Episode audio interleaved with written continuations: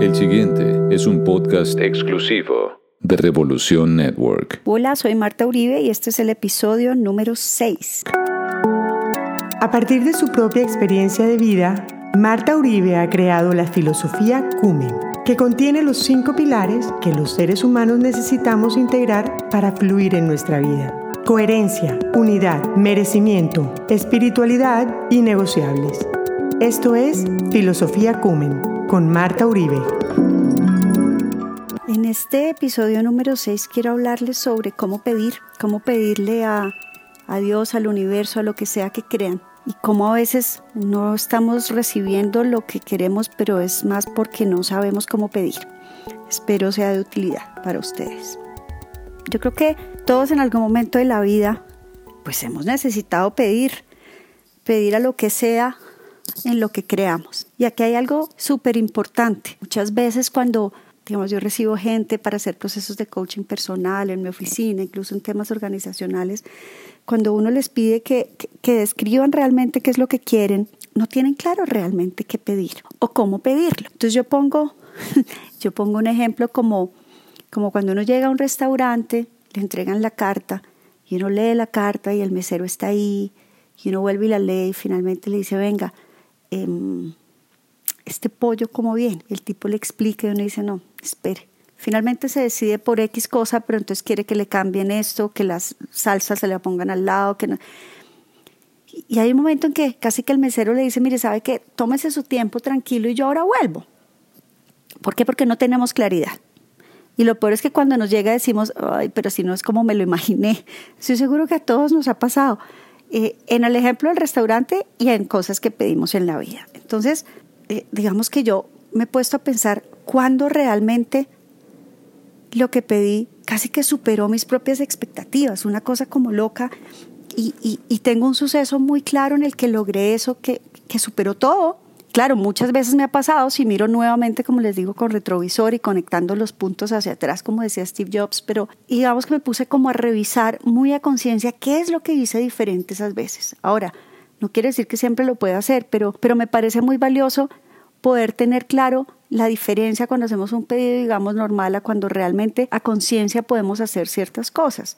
Eh, yo cuando lo hice y lo logré, no es que yo tuviera el 1, 2, 3, se dio natural, pero estuve en capacidad de echar para atrás y poder ver el 1, 2, 3 y me parece importante compartirlo con ustedes, porque además esto, esto tiene todo que ver con, con la coherencia, tiene todo que ver con, con nuestro tema eh, de los cuerpos, donde está la parte espiritual, nuestro propósito, que queremos, cómo se conecta. Y pues en la medida que vamos a ir avanzando en otros episodios y también pueden ir oyendo los anteriores, vamos empezando a conectar cosas. ¿Qué es lo primero? Normalmente pedimos cómo queremos que nos lleguen las cosas y no qué es lo que queremos que nos genere eso que estamos pidiendo. Voy a poner un ejemplo a ver si me entienden. cuando yo pido el cómo, yo estoy dando unos detalles muy específicos de cómo lo quiero. Pero como, como les expliqué un poquito las generalidades del, del pilar del merecimiento, nuestras mentes son súper limitadas son súper limitadas y a veces limitamos lo que puede pasar, muchas veces tienen para nosotros mucho más de lo que nosotros mismos nos podemos imaginar.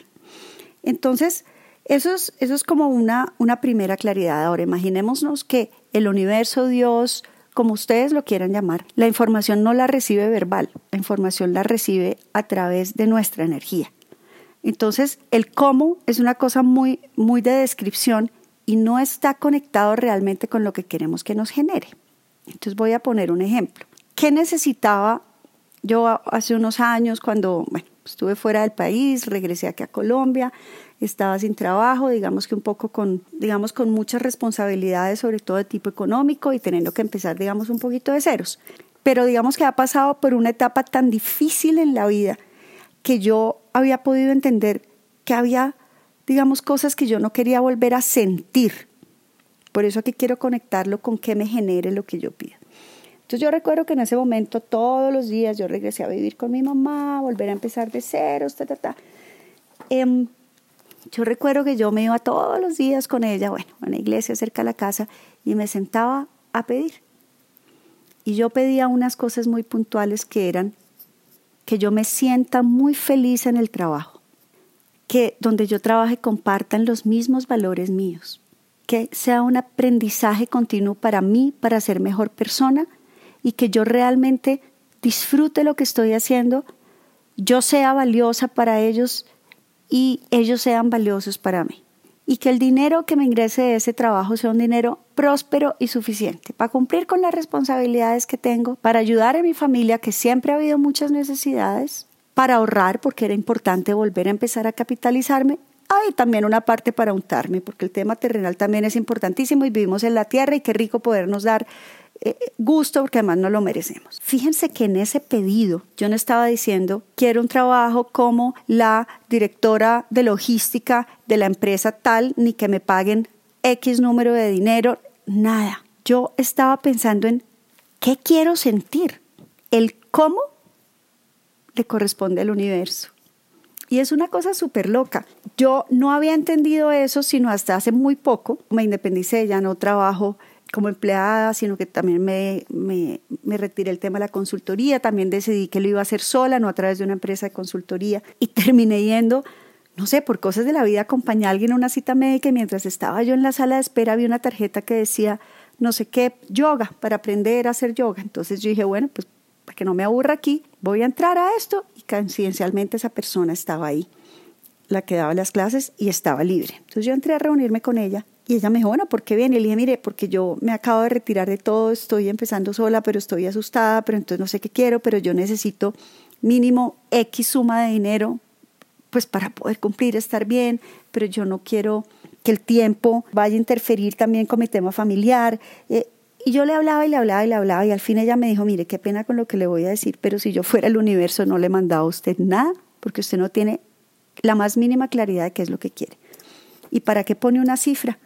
¿Qué tal que el universo le tenga a usted más? Y me dijo, bueno, y qué pena, se acabó la sesión, chao. Yo confieso que me dio rabia, salí muy molesta con esta señora, pero claro, después me puse a pensar, ¿qué es lo que realmente me molestó? Pues que la señora tenía toda la razón. Entonces yo recuerdo que ese día yo dije, a ver, ¿Qué es lo que yo quiero realmente? Así como hacía 15 años me había llegado lo que yo había querido sentir, el cómo nunca me imaginé que hubiera sido cómo me llegó, pero el qué fue eso y mucho más. Entonces a conciencia me senté y pensé que definitivamente no quiero, no sé, yo no quiero volver a hacer labor comercial, nunca la hice muchos años. Pero entonces, ¿qué es lo que quiero? Entonces dentro de mi ruido mental era, si yo no salgo a vender, pues yo no puedo tener clientes. Y empezaba una confusión y una cantidad de cosas. Y al fin yo recuerdo que dije, a ver, un segundo. Y me puse tal vez, no sé si a meditar, a rezar, no tengo ni idea. Y yo recuerdo que dije, Señor, yo lo que quiero es estar feliz y que la gente que me necesite me busque. Que las personas que me busquen tengan el dinero para pagarme. Que lo que yo haga sea en función de mi propósito para servirlos a ellos, que yo lo disfrute ellos también y que esto genere tranquilidad, abundancia para todos. Tan loco como lo creen, Tres días después me estaban haciendo una llamada, un cliente que ha tenido hace mil años y decirme, venga, como usted está en consultoría, ayúdeme a hacer esto. Yo recuerdo que yo le hice una propuesta y realmente costeándola pensé, pucha, esto vale mucho más de lo que yo hubiera pensado. Pero para hacerles el cuento corto, fui y presenté la propuesta, él me dijo, ¿sabe qué? Estoy de acuerdo y el valor no lo voy ni siquiera a negociar porque considero que es un precio justo y que si usted se siente tranquila no funciona. Quiero decirles que la cifra era casi el doble de lo que yo había pensado inicialmente. Lo que quiero decir es que cuando pedimos, conectémonos con lo que queremos que nos genere eso que pedimos. No es quiero trabajar en el sector financiero, en el banco tal, con un sueldo de tanto. No, quiero trabajar en un trabajo que me permita poner mi conocimiento al servicio de otros. O sea, siempre piensen que es algo en función de otros, pero que ustedes los haga sentir lo que ustedes quieren sentir y no lo limiten. ¿Qué quieren hacer con ese dinero? Quiero untármelo, gastármelo, cumplir, lo que sea. Pero entonces no lo limiten. Miren, en mi caso, yo recuerdo cuando la señora me dijo, pero no entiendo por qué esa cifra y si le tienen más. Y créanme que era bastante más de lo que yo había pensado. Entonces, para mí fue una lección donde entendí que uno pide desde el qué, no desde el cómo. Es como incorporar en nosotros lo que queremos que nos genere eso que estamos pidiendo. Y soltarlo al departamento de logística. Eh, eh, y vale la pena pedir cualquier cosa. Es como, como si yo pido algo en Amazon. Cuando yo veo algo, es que eso me genera algo. Yo me quiero poner esa pinta porque me o sea, me, quiero sentir así como se ve en la foto pero que el hilo sea de tal color o que venga de Wichita o que me llegue al P.O. Box en Miami que de Miami, ese ya no es mi rollo.